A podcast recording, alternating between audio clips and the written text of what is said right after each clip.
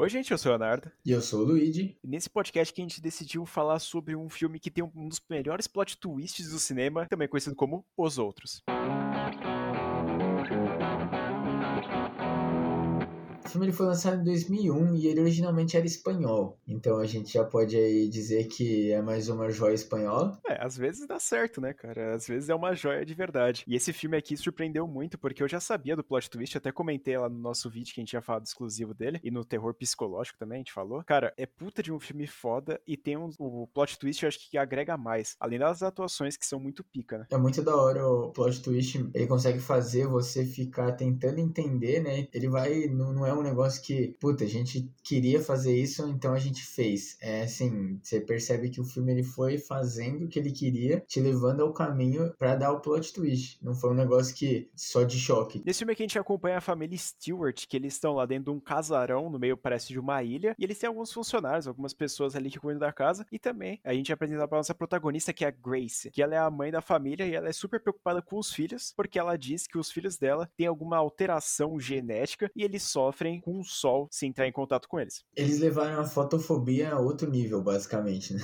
Os caras se não bastasse já as pessoas olharem pro sol e ficar zoada, essa aí encostou na pele fica zoada, parece vampiro. E o mais top do filme é que ele se passa numa época de guerra, né? Porque a gente percebe, porque eles falam que o pai da família ele sumiu na guerra. Fica o filme inteiro esperando o pai voltar, né? Só que a gente tem outro pequeno detalhe, que além das crianças serem cagadas e o pai não estar em casa, aparentemente tem espíritos no casarão. Eles escutam piano tocando, algumas coisas mudam de lugar de noite. Então a gente fica com Casa Assombrada, que aliás a gente recomendou no nosso post de sexta-feira lá, de começo de mês, que a gente recomenda algum filme para vocês. O Léo recomendou os outros no nosso especial de Casas Assombradas, né? Então, assim, se vocês não estiverem seguindo a gente lá, o que, que você tá fazendo da sua vida? Como eu já tinha comentado, eu já tinha visto esse filme aqui, sabendo o plot twist, e eu fui assistir junto com o Luigi, né, pra relembrar, fazer essas paradas. E, cara, realmente é um filme surpreendente. Se você sabe os detalhes, você vai olhando, você vai vendo as pequenas coisinhas que tem durante o filme, você vai ver que tem alguma coisa muito errada. E o Luigi já percebeu que ia ter alguma coisa muito errada, mas ele não sabia o que, que ia acontecer de errado. Eu não acertei o plot twist, eu sabia que ia ter um plot twist.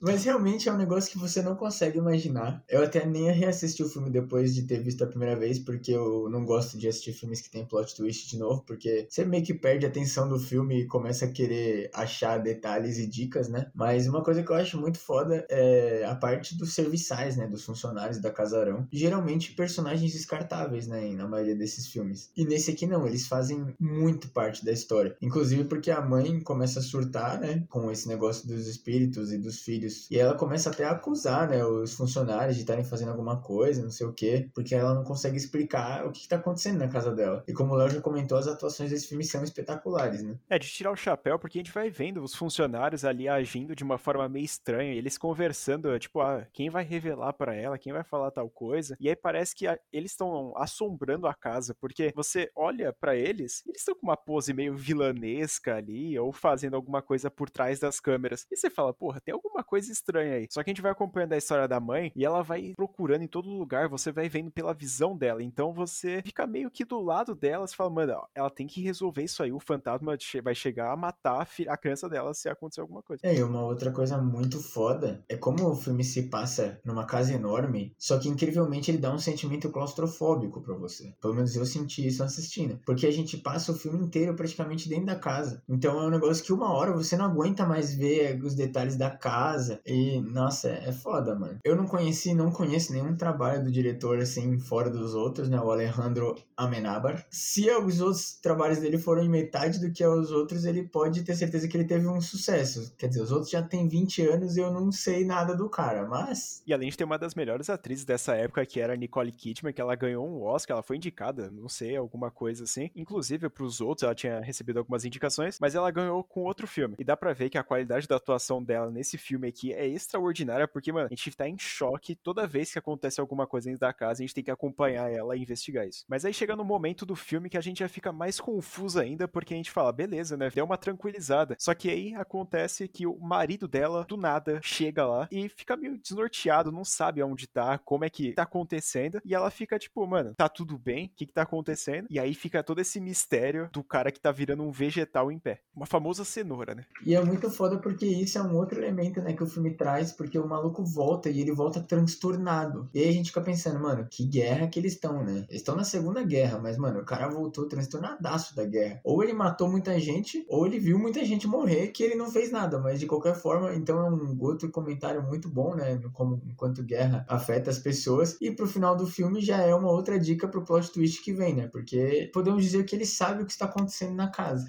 E também, do mesmo jeito que ele aparece do nada, ele some do nada, porque ele simplesmente acorda no meio da madrugada e mete o pé. Ele vai no meio da estrada lá que tem fora da casa dele e sai vazado. E ninguém encontra mais ele. E aí, além do pai ter desaparecido simplesmente, o Luigi comentou da parte do piano, que ele fica tocando sozinho, a criança, uma das filhas dele, vai lá e vê uma criança e fica brincando com ela. Então já tem mais ou menos um amigo imaginário numa casa mal assombrada. O foda desse filme aqui, até de comentar muito, é que é muito mais um filme pra você assistir, porque ele tem muito mais, né, como a gente comentou no terror psicológico, ele é um filme mais de psicológico. É mais o sentimento de claustrofobia, de não entender o que tá acontecendo. Ele não apela para os clichês que a gente conhece hoje em dia de casa assombrada, né, de susto e essas coisas. Até nesse momento que aparece essa criança, o filme ele trata normal. Não é um negócio que vem um som alto, um piano tô tocando, explodindo e a criança tá toda danificada. Não, é só aparece lá a criança, tranquila e feliz. E esse é um grande diferencial, porque a gente vê o enlouquecimento da mulher a gente fala, mano, realmente ela tá ficando meio biruta das ideias, porque ela chega a pegar uma arma, apontar para uns funcionários e fala, mano, pelo amor de Deus, tá tendo alguma coisa dentro da minha casa, minhas crianças vão sair prejudicadas dessa situação toda. E realmente, a gente já fica na pele dela e os funcionários, eles querem ajudar, só que parece que eles não querem ao mesmo tempo. E a gente fica nessa angústia por muito tempo, com tanta coisa acontecendo. Esse filme aqui é muito bom, essa parte de suspense. A gente recomendaria vocês assistirem no Prime Video, só que ele acabou de sair do catálogo, então ele não tá mais disponível lá. Então eu acho que vocês vão ter que olhar em outros cantos para ver, mas eu acho que o filme é extraordinário e vale muito a pena você assistir. Mesmo sabendo o plot twist, vale a pena uma assistida desse filme. E uma outra coisa que é muito foda é que, tudo bem que o M. Night Shyamalan já tinha feito os plot twists dele nessa época, né, os primeiros. Mas, como eu falei lá no começo, os filmes, a maioria que tem plot twist não sabem fazer, né? A gente até recentemente falou do Homem das Trevas 2 lá no canal. Se vocês não tiverem assistido, assistam o vídeo. E a gente comentou o quanto, né, tanto no Homem das Trevas 1 quanto no Homem das Trevas 2, o filme ele chega um momento de que ele não tem mais para onde ir, ele mete um plot twist, mesmo que não seja aquele fudido do final do filme, ele é um plot twist no meio, porque plot twist, para quem não sabe, é o que muda o roteiro, né? Do nada, de uma coisa para outra, você tá indo para um, pra um negócio e você vai para outro. No caso do Homem das Trevas, né, tem todo o negócio que muda o antagonista do filme, né? Depois tem o negócio da, da mulher e tal. E a gente comentou que no Homem das Trevas 2 é muito forçado e parece que eles queriam copiar o primeiro e não souberam fazer, e eles não tinham. É igual verdade o desafio. Parecia que os caras falaram, cara, a gente tem que fazer Homem das Trevas 2 porque deu dinheiro. O que, que a gente vai fazer? Ah, mano, a gente vai fazer, velho. Exatamente. Mas eu acho que vamos falar um pouco mais sobre esse plot twist, porque a gente já tá comentando tanto dele que o pessoal deve estar tá em casa, mano. Meu Deus do céu, conta, por favor. E agora a gente vai contar que é o seguinte: nesse filme aqui mostra que a mãe vai lá e acorda num dia do nada e ela vai ver as crianças. Só que ela vai lá no meio do caminho, ela vê todas as janelas da casa totalmente abertas e ela fica em choque porque talvez as crianças podem sair fudidas daquela situação. E ela não consegue achar elas. E ela sai correndo pela casa tentando procurar a ajuda dos funcionários para procurar elas. Só que aí ela tem uma surpresa um pouco maior. Finalmente ela consegue encontrar as crianças num, num dos quartos da casa. Só que ela vê uma coisa estranha, porque tem uma mesa com as cadeiras puxadas e a vela lá acesa. Então tá parecendo basicamente um ritual. E ela fala, mano, o que, que meus filhos estão fazendo nessa porra, né? Só que eles começam a escutar vozes. E aí o filme ele finalmente revela o que ele quer, que é basicamente, na verdade, a família que está assombrando é a família que a gente está acompanhando durante o filme, a família Stewart. Na verdade, eles morreram na época da guerra e eles ficaram presos na casa para sempre, porque eles nunca aceitaram. Então eles, na verdade, são assombração. E isso é muito foda, principalmente se é um plot twist desse, que é muito fácil você falar: "Ah, não, é você que estava morto". É muito chato isso, mas é muito fácil também fazer isso. Mas como o filme consegue te levar a isso sem forçar e quando chega nesse ponto, você consegue entender realmente, é muito da hora. Dá para ver que não foi só uma válvula de escape que o diretor teve, dá para ver que ele deve até ter pensado no plot twist antes e ele foi escrevendo o roteiro como que ele conseguiria chegar aí sem ser escroto. Muito provavelmente essa ideia já é meio gasta, né? Todo mundo gosta de usar ela, falar que o protagonista estava morto ou outro personagem estava morto. Como mesmo o sexto sentido, que a gente já tá cansado de ver o plot twist, né? Porque a gente ficou tão marcado na época do terror que, mano, qualquer coisa que acontece a gente já referencia o sexto sentido. E nesse filme aqui não é diferente, a gente tem que acompanhar todo o protagonista e você fica pego a ele. E depois, quando você recebe a informação, tudo bem que se você pegar algumas dicas você consegue perceber, mas eu acho que nesse plot twist final e quando ela começa a ficar nervosa, tacando coisa para cima, não acreditando no que tá acontecendo, eu acho que essa é a parte que dá aquele estalo na cabeça e falar, mano, a mulher não vai conseguir aceitar esse fato. Porque, tipo, os outros funcionários já tinham visto isso. Eles já sabiam que ele tinha morrido. Porque tem até a lápide deles lá no cemitério perto da casa e eles estavam escondendo aquilo ali para não mostrar para eles. Só que aí a gente vê os funcionários do meio que estavam, tipo, ah, deixa ela ali viver a vida dela sem saber dessa informação. E eu acho essa parte muito foda. E também, como a gente tinha comentado previamente nas séries de terror da semana passada, uma das minhas séries favoritas de terror é A Maldição da Residência Rio. Puta série foda, eu acho que tem algumas coisas que dá para se comparar a uma delas ali. Por exemplo, o finalzinho da série que é revelado, toda essa parte de ter pessoas mortas durante o elenco, todas essas paradas, eu acho que é sensacional e a gente é, consegue ter um pouco mais de simpatia com esse roteiro. Eu acho que um bagulho muito da hora também que o filme consegue fazer é esse, todo esse negócio de assim, o filme ele se leva naquela base, né, de coisa de espírito que a pessoa tem que aceitar a morte. E o final do filme a mulher não aceita, todo mundo vê que ela não aceita, que ela tá passa, e ela basicamente vai viver esse looping infinito, porque ela pode acordar amanhã e não saber que ela tá morta, né? Porque do jeito que os funcionários conversam, parece que eles estão vivendo esse looping desde a guerra. Porque o filme ele se passa em 2000, né? 2001, quando o filme saiu. E a Segunda Guerra Mundial foi lá em 1940, né? Então, assim, parece que eles estão nesse looping há 60 anos já. Parece até que eles já descobriram, né? Que eles estavam mortos e não aceitaram. Até pelo final do filme que o marido começa a voltar e volta para casa, você fica meio que, mano, ela não aceitou e o filme mostra o marido, tipo, perdido, então ele tá vivo ou ele morreu, mas parece que ele foi o primeiro a morrer, né? Ele morreu na guerra, então talvez nem saibam que ele morreu, mas é, é muita brisa, assim. E no final do filme, a família que tava morando lá vai embora porque não aguenta que a família Stewart tá fudendo basicamente a casa, né? Que a mãe deve tá putaça, falando, não, não aceito, tá morta, e as crianças bagunçando. E é difícil conviver com o espírito, né, gente? Eu achei muito foda essa cena final, assim, porque me lembra bastante, até depois da gente assistindo, né? Lembra muito sobrenatural a cena lá que tem a Elise a, fazendo lá o, o, negócio com eles. E, mano, é maravilhoso, porque você vê a velha lá que tá fazendo essa parte do ritual, escrevendo, falando o que, que o pessoal tá comentando ali na, nos bastidores, no mundo espiritual. E, cara, é bizarro, assim, e eu acho que é muito macabro, porque você olha o pessoal ali do meio e fala, mano, peraí, o pessoal tá fazendo negócio pra quê? Aí quando recebe o plot twist, realmente compensa muito. Mas é uma das coisas que eu tinha comentado também, que eu tinha referenciado da Maldição da Residência Rio, tem também a, a primeira temporada de American Horror Story, que é puta de uma temporada e tem é, um pouco relacionado a isso. E, cara, é bizarro, porque quando eu assisti pela primeira vez e pela segunda vez, eu já assisti duas vezes essa aí, que a gente tinha comentado também no episódio anterior. E esse final de primeira temporada, mano, é bizarro de bom, porque você já fica em choque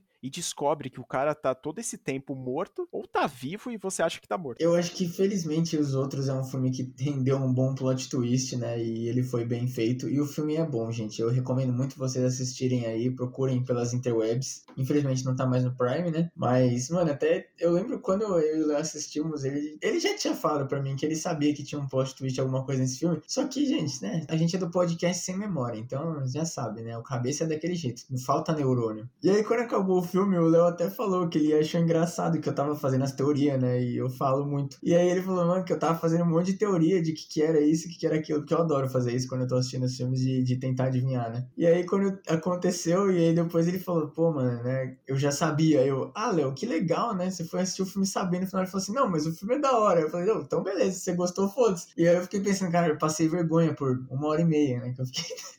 Concordo.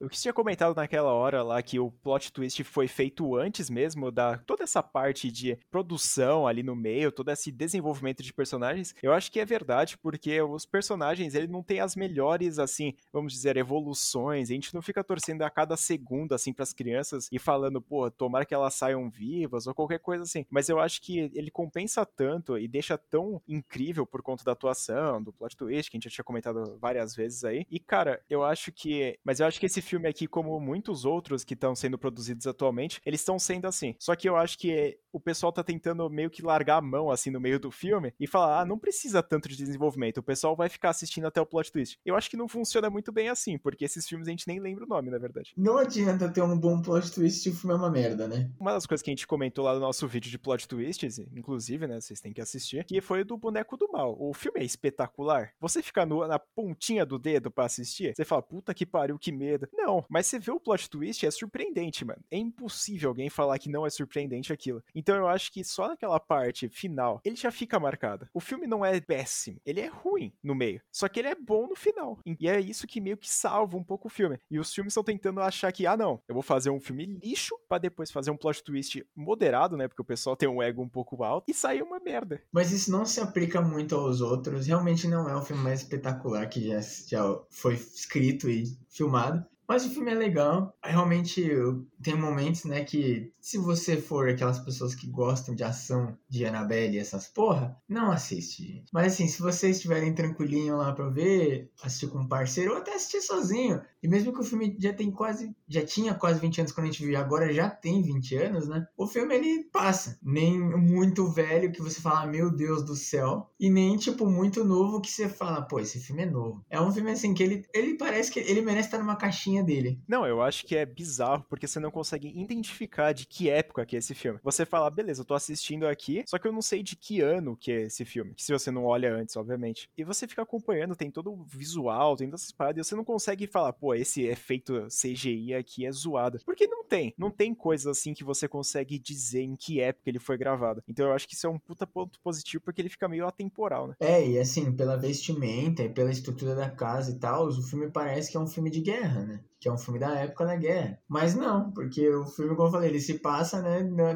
na época que o filme saiu, só que a gente acompanha a família que parou de viver na guerra. Então os costumes deles são de guerra, né? São da época da guerra. Mas uma coisa que eu acho que, que tem que bater muita palma mesmo é a galera dos serviçais, assim, porque até a gente fez um vídeo da Casa Winchester. Podemos dizer assim que esse filme foi, além de ser um desperdício 100% de tudo, tem, tem umas horas lá que o filme ele meio que espera que você goste dos funcionários, né, da casa. Mas ele não te dá por que gostar. Então, assim, mesmo que aqui nos outros você não, não, não é para você gostar, você fica intrigado pelo que eles são. E principalmente né, nesses momentos que eles ficam, quando que a gente vai contar pra ela e tal, você fica pensando, mano, o que, que eles estão fazendo, sabe? Eles são importantes para a história. Eles não estão lá só para fazer volume e só porque na época tinha que ter alguém, sabe? Um funcionário na casa porque eles moram numa mansão. Eles têm um propósito na história. Por mais que não seja grande, né? Daquele, daquelas coisas, daquelas coisas, eles estão lá e é bem feito. E é isso que é legal. Por que a gente tá comentando o filme aqui? Porque ele é da hora. Você consegue, é um bom filme para passar o tempinho ali. E é um filme surpreendente no final, porque é da hora, o plot twist e tudo. E como eu falei, o filme não é ruim ele consegue se manter num bom nível durante todo o período dele. Não, eu posso estar falando aqui, falando, ai, nossa, esse filme aqui, tipo, não é espetacular do zero até o final do filme. Eu acho esse filme nota 5 estrelas. Eu acho ele sensacional. Se vocês entrassem no meu Leatherbox um, um, tempo atrás, vocês veriam que ele tá no meu top 4 filmes da minha vida, assim, de terror. Então eu acho que eu tô falando isso, mas eu tô falando com a mão na consciência, entendeu? É claro que eu já, já falei, né, alguns pontos negativos, porque se a gente fala alguma coisa espetacular e sem nenhum ponto ponto negativo, o bagulho não deveria nem existir, tá ligado? Porra, é muita perfeição, mano.